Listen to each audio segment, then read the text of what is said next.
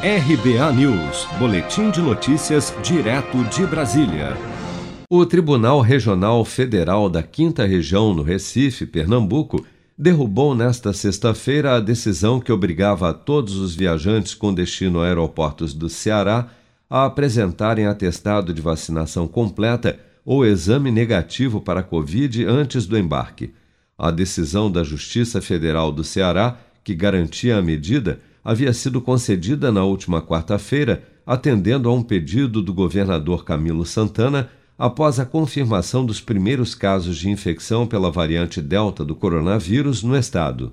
O estado estava muito preocupado com essa nova variante Delta, né, que foi identificada aqui no estado, em várias partes né, do Brasil. E aí é, entramos com ação judicial que foi dado ganho hoje para o estado de exigir que todo passageiro que venha com destino ao estado do Ceará apresente o teste negativo de PCR né, ou então a comprovação da vacinação. Mas a decisão que suspendeu a obrigatoriedade do desembargador federal Edilson Pereira Nobre Júnior de Pernambuco argumentou que a testagem ou apresentação do comprovante da imunização completa como exigência para voos nacionais é ineficaz, pois além de inviável materialmente, não impediria, na sua visão, que pessoas contaminadas embarcassem.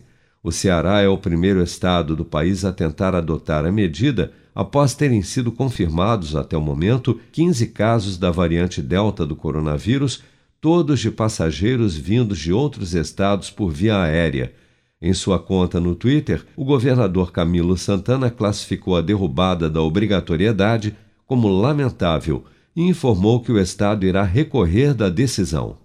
Você está preparado para imprevistos? Em momentos de incerteza como o que estamos passando, contar com uma reserva financeira faz toda a diferença. Se puder, comece aos pouquinhos a fazer uma poupança. Você ganha tranquilidade, segurança e cuida do seu futuro. Procure a agência do Sicredi mais próxima de você e saiba mais. Sicredi, gente que coopera cresce.